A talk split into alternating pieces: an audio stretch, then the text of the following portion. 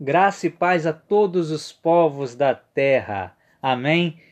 Começa agora mais um momento Home Church, a igreja na sua casa, com a nossa terapia.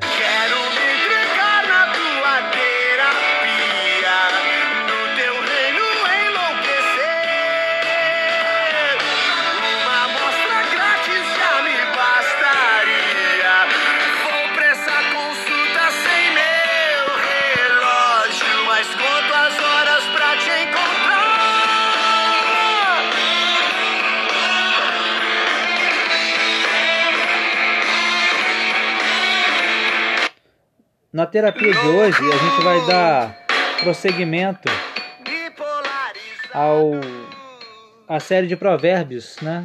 Que agora no capítulo 8, vamos refletir nos versículos 34, 35 e 36, que dizem assim: Como é feliz um homem que me ouve, vigiando diariamente à minha porta, esperando junto às portas da minha casa.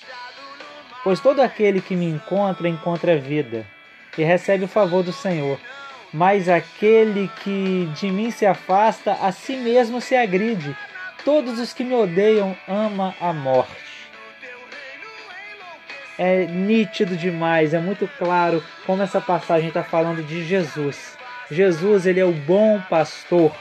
Quando a gente volta um pouco nesse capítulo, a gente vê que fala que ele era o arquiteto de Deus desde antes da fundação do mundo. Que ele estava ao lado de Deus o tempo todo e que ele se alegrava na presença de Deus e se alegrava com a humanidade. Entende? E Jesus ele se revelou a nós como homem, como nós somos, entendendo tudo que a gente pensa, tudo que a gente sente.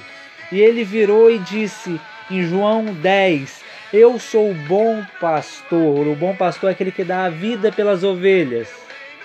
O ladrão vem senão para roubar, matar e destruir. Eu vim para que vocês tenham vida e vida com abundância. O bom pastor não é como mercenário. Né?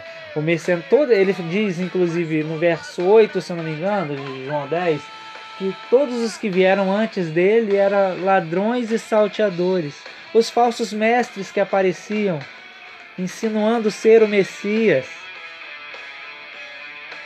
Entende, gente? Vocês precisam entender que Jesus ele é o bom pastor. Qualquer um que tenta se colocar no lugar dele como substituto é um falso profeta, é um falso pastor, é um lobo em pele de cordeiro, é um mercenário, é o ladrão que veio para roubar, matar e destruir não é ele não fala do diabo, apesar de que é, essas isso a gente pode associar ao diabo essas coisas, mas ele está falando de pessoas que roubam, matam e destroem. Em nome dele, Jesus ele tem pessoas para representá-lo aqui na terra, mas não substituto. Só pode ser substituído quem morre ou quem deixa de existir. Né? Jesus ele existe eternamente. Jesus ele na verdade não existe, ele é. Jesus ele é. Então tomem essa palavra para vocês e que a graça do Senhor seja na vida de vocês. Amém.